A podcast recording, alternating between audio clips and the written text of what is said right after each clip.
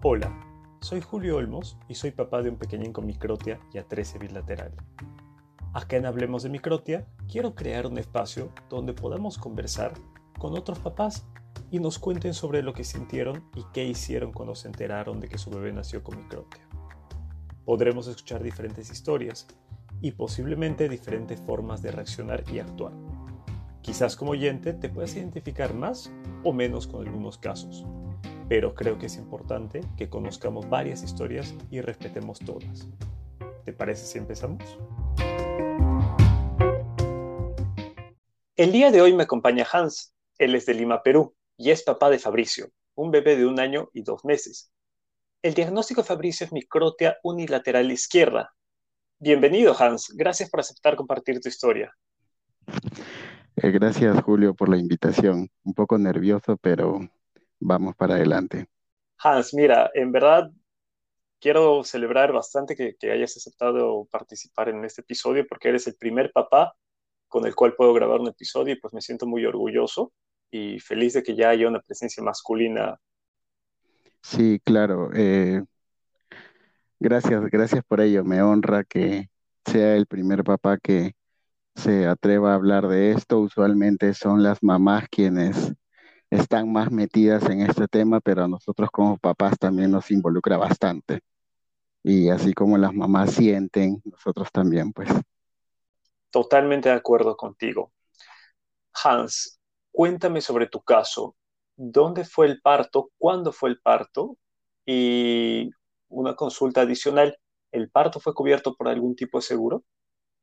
Eh, sí, Fabricio nació el 2 de febrero del 2021. Nació en la clínica Good Hope en Miraflores y fue cubierto por el, nosotros tenemos EPS, EPS RIMAC. Eh, fue parto normal, pero cubierto por la compañía aseguradora. Solo para aclararle un poco la- a los oyentes de otros países que no son Perú, ¿qué es el EPS? Sí, el EPS es el seguro particular que algunos, algunos trabajos eh, brindan, ¿no? Es para atenciones en clínicas con diferentes coberturas, pero usualmente son para atenciones en clínicas, a diferencia de la salud que ofrece eh, los trabajos también, pero, pero es del Estado, el EPS es más accesible. Pagas sí un deducible mensual cuando te atiendes, pero es más accesible porque hay mayor rapidez para la atención. En el seguro del Estado, eh, una cita te demora mucho, entonces es por eso que vimos conveniente con mi esposa eh, poder tener la EPS para que Fabricio pueda atenderse de la mejor manera. Entonces entiendo que te pusiste el seguro eh, pensando principalmente en el nacimiento de Fabricio. Sí, es correcto. Cuando, cuando mi esposa salió embarazada, entonces tenía la opción en el trabajo de poder optar por la EPS, sin embargo estaba en el seguro social, en el salud, pero al momento de que ella sale embarazada me inscribí inmediatamente en la EPS por una atención más rápida, por una atención más personalizada, considerando que yo también trabajo en la clínica Good Hope y quería estar presente en todas las atenciones, ser parte de, de todo el proceso junto con mi esposa. Cuéntame, ¿cuál es su trabajo en la clínica? Actualmente trabajo en un proyecto, se llama Proyecto MB, el cual es, estamos adaptando un sistema comprado en Brasil eh, para que se maneje en la clínica y en toda la red médica aquí en el Perú, ¿no? Las pruebas las estamos haciendo en la clínica Good Hope, pero después seguiremos con la inserción de este programa en todas las clínicas de la red médica adventista que hay en Juliaca y en Iquito, si es que no me equivoco. Entonces, en ese proyecto estoy trabajando. Básicamente el tema operativo del, del sistema. Volviendo al nacimiento de Fabricio, ¿en qué momento te enteraste de que él nacería o nació con microtia? Este es un, un tema que un poco complicado fue al inicio porque cuando recuerdo que mi esposa tuvo contracciones, el 12 de la noche aproximadamente. Ya venía en el día, en el primero de febrero con contracciones. Sin embargo, a las 12 de la noche ya me estaba acostando a dormir y le digo, le pregunto si es que se sentía mal para ir al para ir a la clínica a chequearla. Entonces ella accedió, me dijo, sí, vamos a la clínica. En ese tiempo había toque de queda, era a las 10 11 de la noche, si es que no me equivoco. Sin embargo, fuimos a la clínica y a las 2 de la mañana la ingresaron a emergencia y bueno, ya tenía contracciones, pero estaba a nivel 2. Entonces, entonces se le programaba más o menos para la, para el mediodía el parto. Sin embargo, a las cinco y media, seis de la mañana, ya sus contracciones del nivel 2 que estaban a las 2 de la mañana pasaron al nivel 9 a 10 a las 6 de la mañana. Entonces, cuando le hicieron el, el tacto, vieron que, que ya era, que Fabricio ya iba a nacer e inmediatamente a las 6 de la mañana la llevaron a, a sala de partos. Yo como papá estaba nervioso, ¿no? Nervioso. Hasta ese momento nosotros no sabíamos nada porque en todos los chequeos, en todas las ecografías que habíamos realizado, y fueron varias, eh, no nos habían dicho nada. Nos habían dicho que todo estaba bien. Usualmente nosotros como padres nos preocupamos básicamente en que el niño no tenga labio leporino, de pronto el tema del síndrome de Down. Sin embargo, la microtia era algo que nosotros desconocíamos totalmente. Entonces, cuando nace Fabricio, que fue por parto natural, yo estaba al lado y voy junto con el neonatólogo que comienza a hacerle la limpieza que le hacen y yo comienzo a, a observarlo sin percatarme de la microtia, pero en ese momento el neonatólogo me dice, "Eh, mira, tu bebé está todo bien, sin embargo, solo este detalle de la orejita que no se ha desarrollado, pero de ahí aparentemente está todo bien. Entonces, para mí como padre, al ver su orejita, la vi distinta y fue, fue difícil porque en ese momento me preocupé. No sabía qué había pasado, no sabía qué era, no tenía ningún conocimiento de la microtia. Sin embargo, eh, su mamá, su mamá, mi esposa, escuchó, ¿no? Escuchó lo que dijo el neonatólogo y me preguntó, ¿qué pasó? ¿Qué dijo el, el neonatólogo? Y me dijo, le dije que todo estaba bien, que el bebé solo había nacido con una orejita más pequeña, pero todo estaba bien. Limpiaron al bebé, nos la entregaron a su madre, nos tomamos unas fotitos, pero en ese momento su mamá vio la orejita, me imagino que tuvo la misma reacción que yo, ¿no? No sabe, no sabía cómo reaccionar, no sabía cómo qué decir y se llevaron a Fabricio para hacerle los exámenes que le correspondían. Eh, en ese momento de allí no hubo más, más comunicación. Yo me quedé sorprendido, en shock, porque no sabía lo que había pasado. Estoy seguro que todos los padres que, que han pasado por esto eh, no saben cómo reaccionar porque es algo nuevo, ¿no? Poco después mm, se acercó el neonatólogo, me pidió autorización para ponerle las vacunas, para hacerle ecografía de riñones, la ecografía de abdomen completo, porque me explicaron que la microtia asociaba con enfermedades, con temas renales y del abdomen. Entonces di todas las autorizaciones que correspondían para que le hagan los exámenes, pero hasta el momento, en ese momento comencé a buscar en internet, comencé a buscar qué era la microtia, ahí comencé a informarme y lo asociaba mucho con el no desarrollo del conducto auditivo y sentí bastante miedo. Así te comento que sentí bastante miedo porque eh, todo mi mundo cambió, cambió, todo mi mundo cambió, fue distinto lo que yo esperaba, toda la alegría, que de hecho estaba muy contento porque tenía a mi hijo en brazos, pero pero no sabía cómo reaccionar porque no, no era algo que esperaba, ¿no? Además de los estudios que nos mencionaste, ¿qué más les dijo el doctor respecto a otros futuros estudios que tienen que hacerle a tu peque? Es que en ese momento eh, yo comencé a hacer las consultas, pero solo fue como a las seis de la mañana que, que el seis y media de la mañana que él nació, a las nueve de la mañana, nueve y media aproximadamente, eh, me dijeron que la ecografía de riñones había salido bien, la ecografía de abdomen había salido bien, pero hay un detalle que cuando nacen tú sabes que le hacen distintos exámenes y en esa ocasión le hicieron las emisiones autoacústicas en el oído derecho.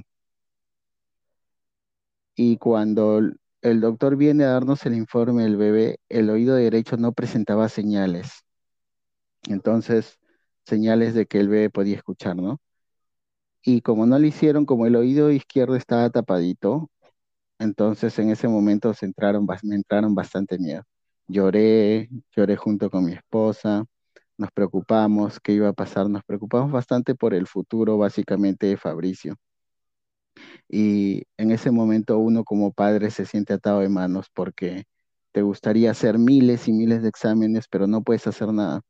Los doctores nos derivaron a una interconsulta con otorrinolaringología, pero la interconsulta iba a ser en una semana aproximadamente y yo como padre no podía esperar, porque el solo pensar que tenía que esperar para saber un diagnóstico eh, cierto de, sobre la audición de mi hijo fue bien complicado. Sin embargo, no podíamos hacer nada. Lo único que nos quedó en ese momento fue este, continuar. Trajeron al bebé a, a mi esposa, le comenzó a dar su pecho, lo comenzó a alimentar, pero estábamos contentos, pero a la vez eh, tristes, tristes porque no sabíamos qué había pasado. En ese momento uno se, se pone a pensar en qué fallamos, qué hicimos mal, o por qué a nosotros, ¿no? ¿Por qué a nosotros si, si nosotros tratamos de hacer las cosas correctas, si nosotros no somos malos con nadie, ¿por qué a nosotros? ¿Por qué nos pone Dios estas pruebas tan difíciles?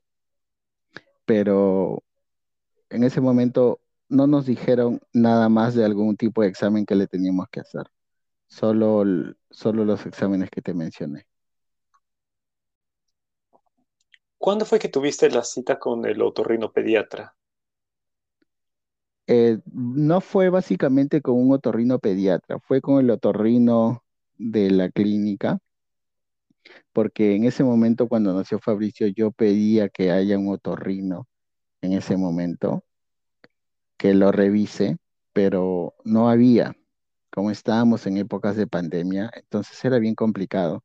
No había en ese momento un, un otorrino que lo pueda revisar, que me pueda decir algo, que le pueda hacer algún tipo de estudios.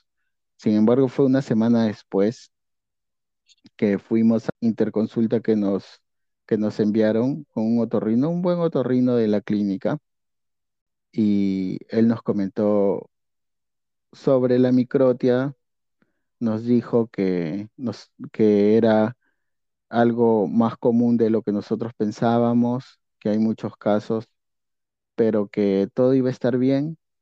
Pero en ese momento yo le pregunté, con mi esposa le preguntamos, ¿qué, qué exámenes podemos hacerle? Y él nos dijo, es en vano que le hagamos algún tipo de examen ahorita porque está muy pequeño. Lo importante es que ustedes puedan darle mucho amor y leche materna exclusiva.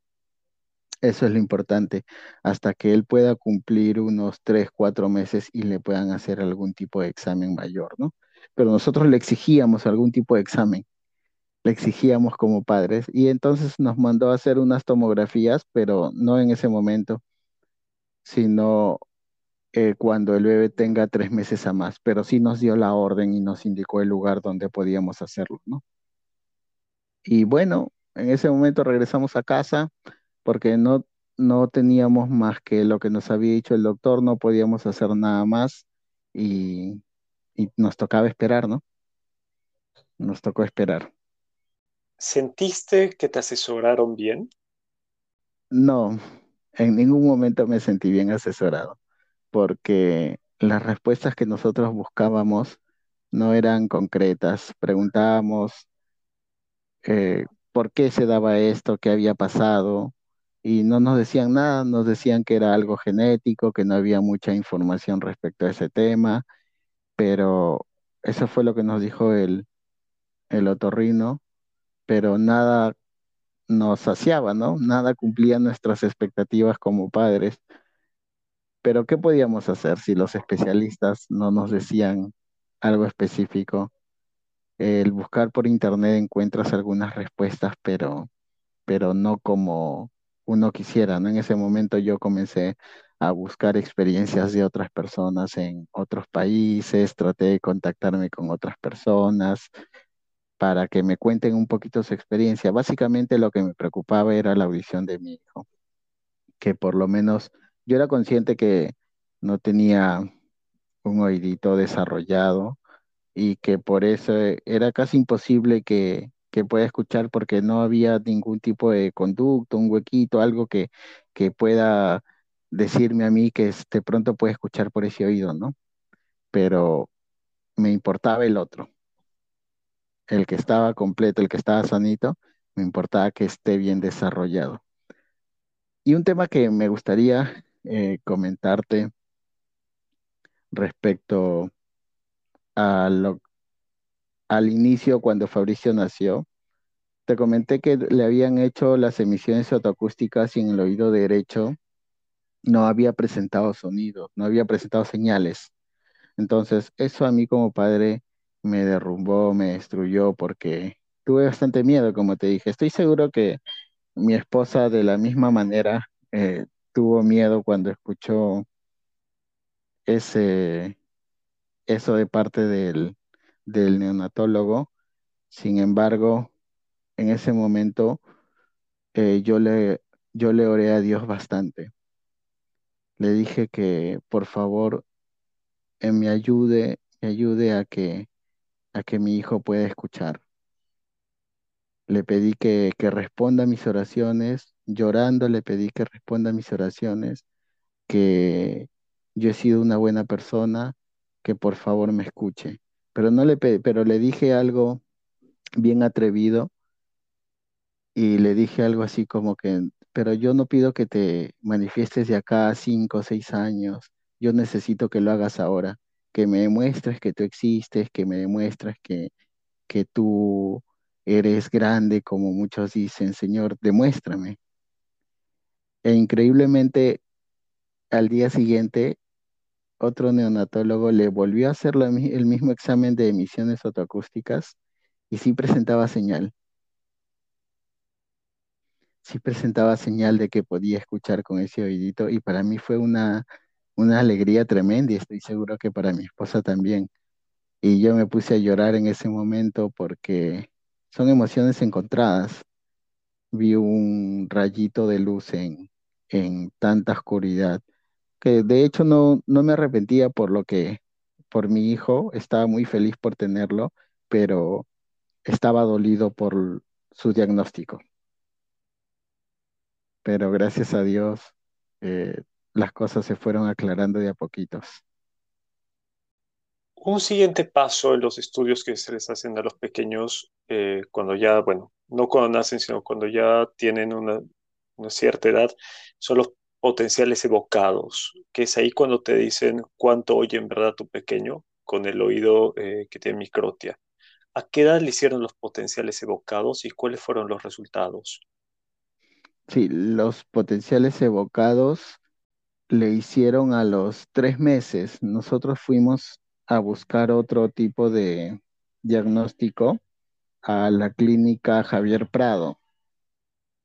Eh, buscando algún otro tipo de respuesta por recomendación de un familiar, fuimos a, esa clínica y allí nos mandaron los potenciales evocados ya un poco más de los tres meses y cuando le hicieron esos exámenes, el oído derecho, el que está sanito, eh, presentaba,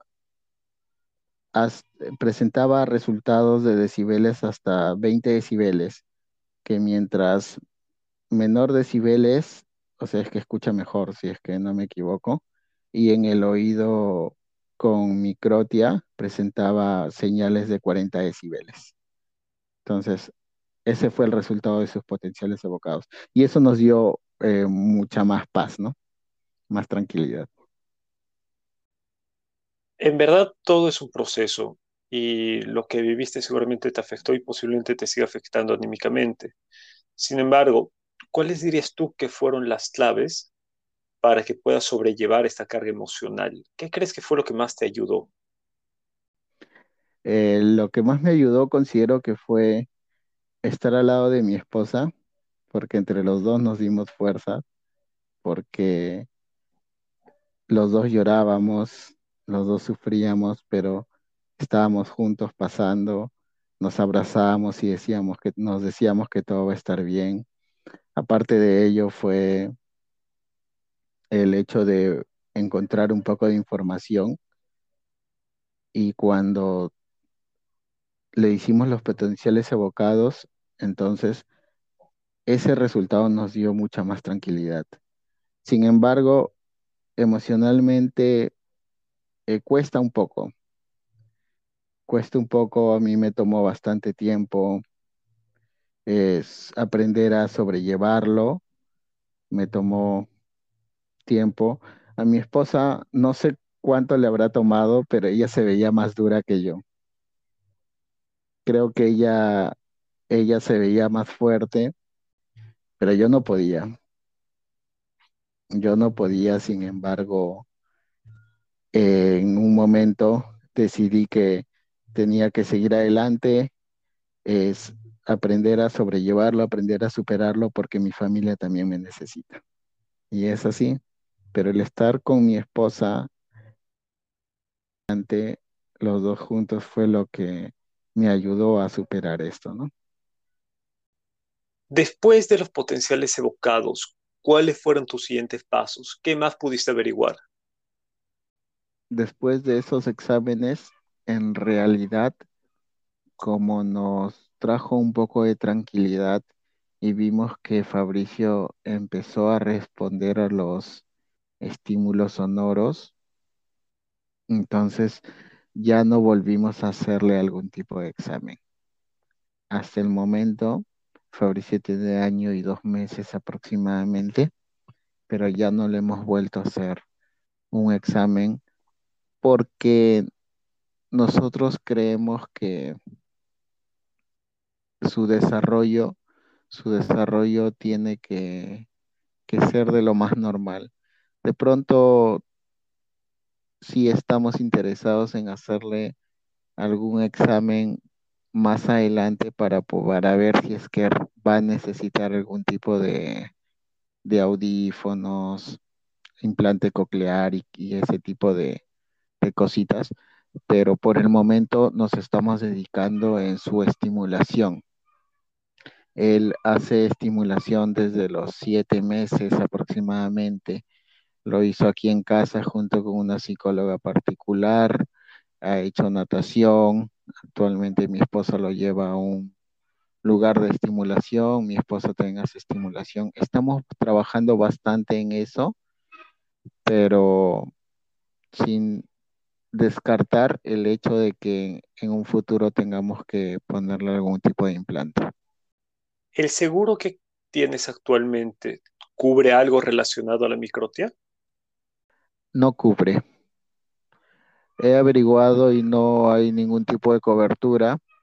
Sin embargo, algunas personas me recomendaron llevarlo al hospital del niño para porque allí sí cubre algún tipo de programa y cosas por el estilo, pero no lo veo conveniente porque consideramos que por lo menos puede llevar una vida, una vida de lo más normal, de lo más común, pero es necesario tener el seguro EPS para otro tipo de enfermedades que puedan presentarse en, el día a día, ¿no?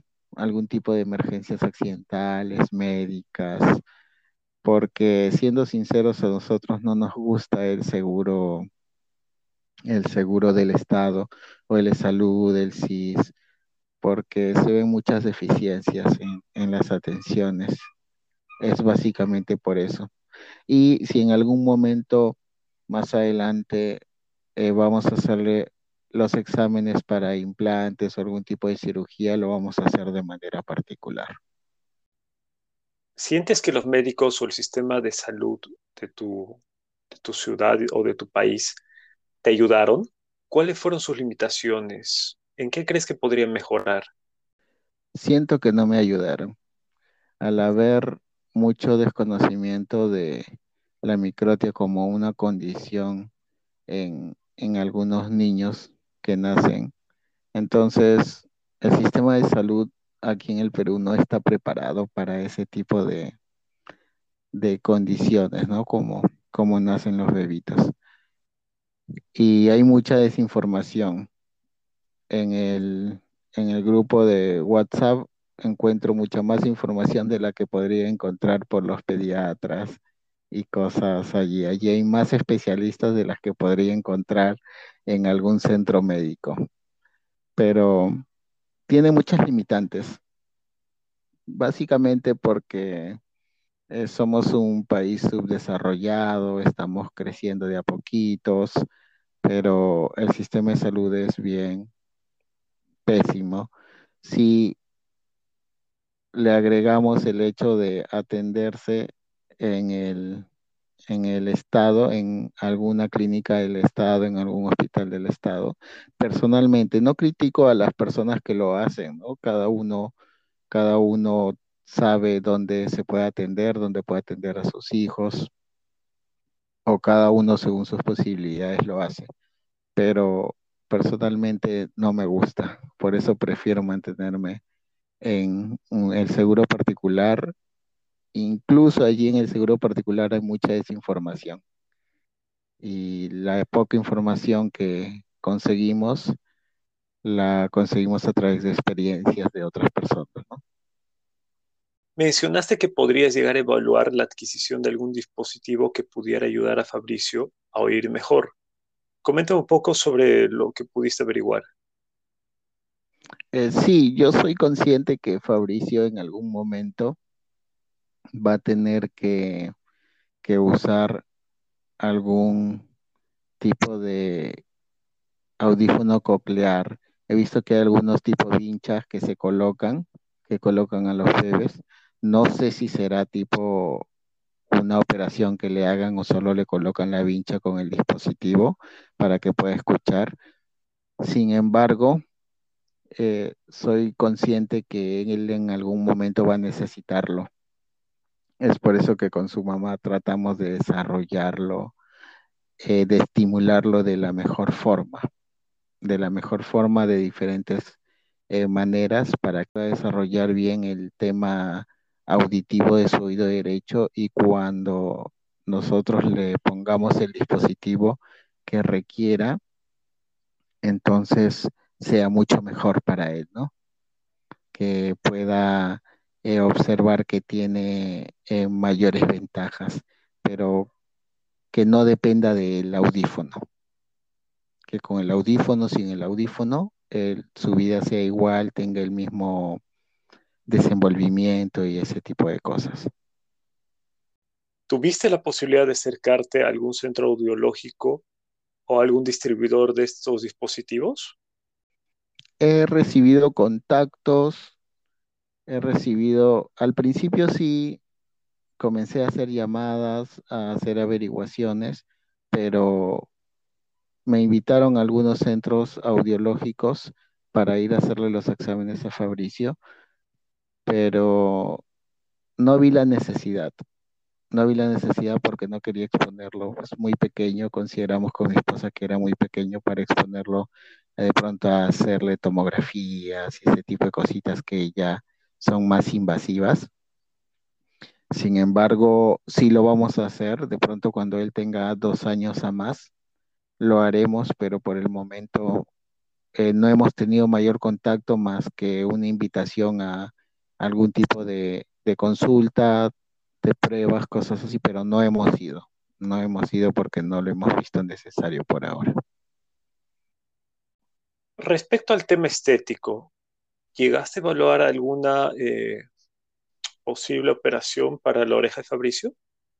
En algún momento nosotros somos conscientes que por el tema del bullying y, y todo lo que conlleva el ser diferente, hemos evaluado tener de pronto la disposición, el efectivo para que Fabricio pueda operarse, pero sin embargo sabemos que eso se puede hacer a partir de los 10 años cuando la orejita ya adoptó su tamaño eh, normal, su tamaño que va a ser siempre.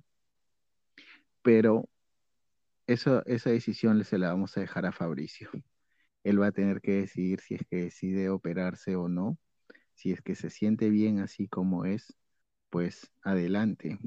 Nosotros vamos a estar predispuestos a apoyarlo en lo que él necesite, pero netamente va a ser su decisión. Por lo general, cuando los adultos hacen preguntas respecto a la microtia, algunos lo pueden hacer desde su ignorancia o, por miedo, pero eh, los niños cuando hacen las preguntas, en algunos casos lo hacen con cierta dulzura o, de una forma peculiar. ¿Tuviste alguna experiencia de una pregunta de este tipo con algún niño? Eh, hasta el momento, solo una, solo una, recuerdo que en algún momento un primito de, mi esposa dijo, y, él no tiene oreja o algo así, ¿no? Su mamá le dijo, hijito, no, no preguntes esas cosas o no hables así. Tu primito, no recuerdo exactamente qué le dijo, pero yo en realidad he aprendido a, a asumirlo yo sé que los niños son a veces peculiares al momento de hacer un comentario o una, o una pregunta. También en algún momento también su sobrino de mi esposa dijo, y Fabricio ha nacido con una orejita pequeña, ja, ja, ja, y comenzó a reírse, ¿no? Pero yo sé que son niños, desconocen muchas cosas y, y hay que enseñarles tenemos que enseñarles y de hecho tengo que preparar a Fabricio porque en algún momento le van a comenzar a hacer ese tipo de comentarios cuando él sea más grandecito, cuando tenga cinco o seis años, cuando los niños empiecen a darse cuenta, van a de pronto pueden empezar a molestarlo, pero para eso él ya va a estar preparado porque yo como padre tengo que hacer mi trabajo en enseñarle. Va primero en tener una buena autoestima, en que él pueda, en que no le afecten ese tipo de cosas. Él tiene que aprender, lamentablemente, él le guste o no, él nació así y va a tener que sobrellevar ese tema, ¿no? Es por eso que te decía que el tema de la operación estética, él lo va a decidir de acuerdo a su experiencia. Nosotros como padres no vamos a, obligarle, ¿no? Por satisfacer nosotros nuestros, nuestros miedos, no vamos a obligarle a que él pueda operarse, ¿no? Básicamente, en muchas ocasiones, también quienes se acomplejan son los padres, somos los padres que, que pensamos, pucha, mi hijito, eh, no puede estar así, yo quiero operarle y cosas así.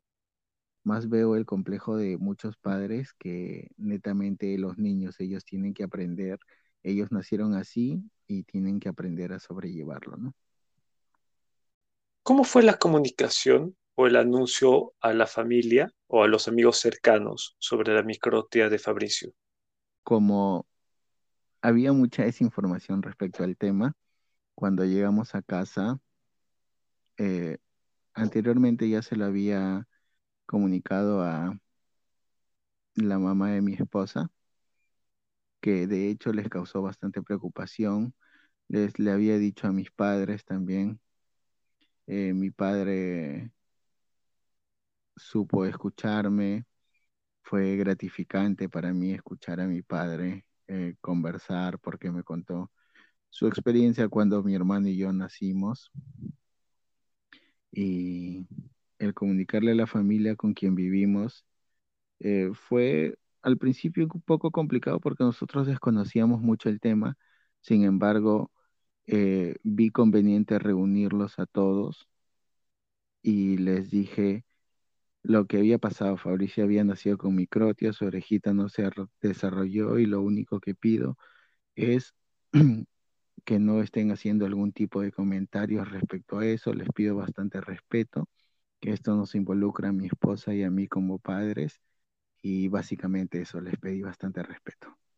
Si tú pudieras darle un mensaje a Fabricio en este momento relacionado a lo que estamos conversando, ¿cuál sería? Hijito mío, yo te amo desde, desde el primer día en que supe que venías en camino.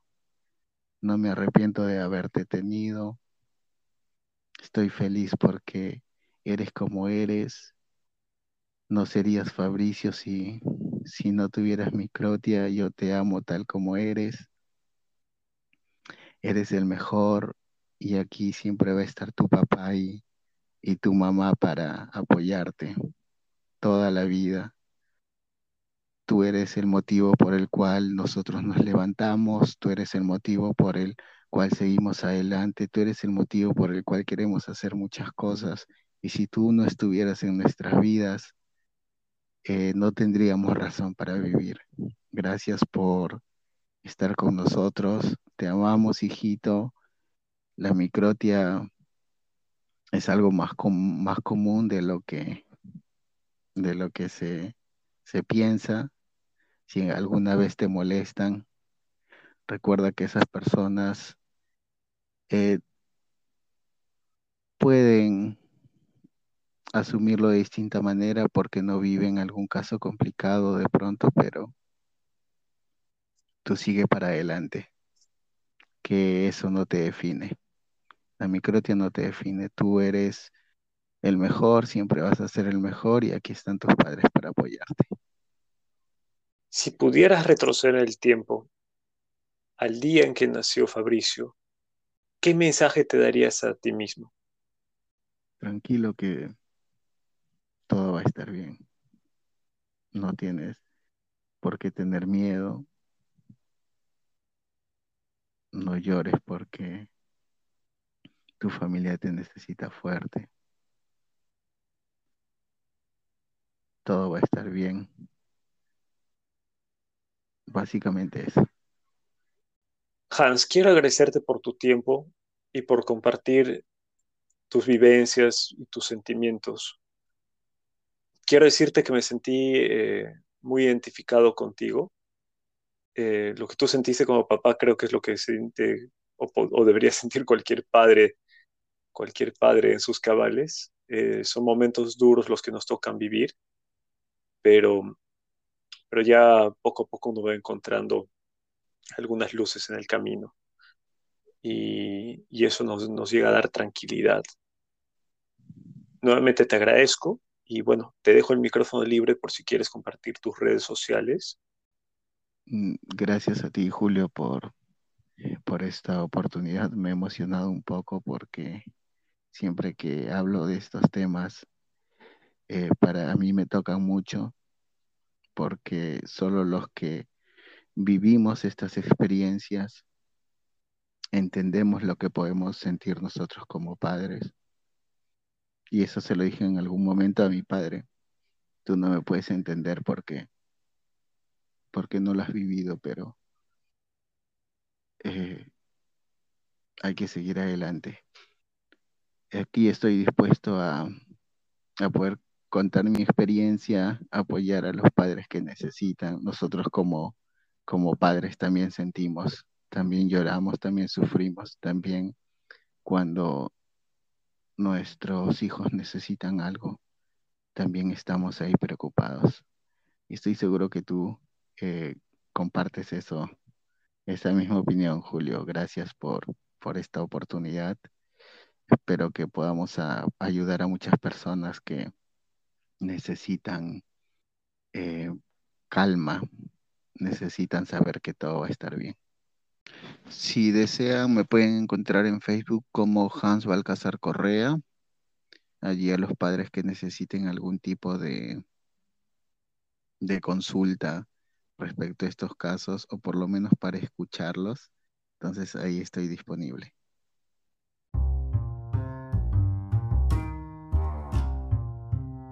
Eso fue todo por hoy. Nuevamente, reitero mi alegría por haber podido grabar el primer episodio con un papá que se animara a contarnos su historia.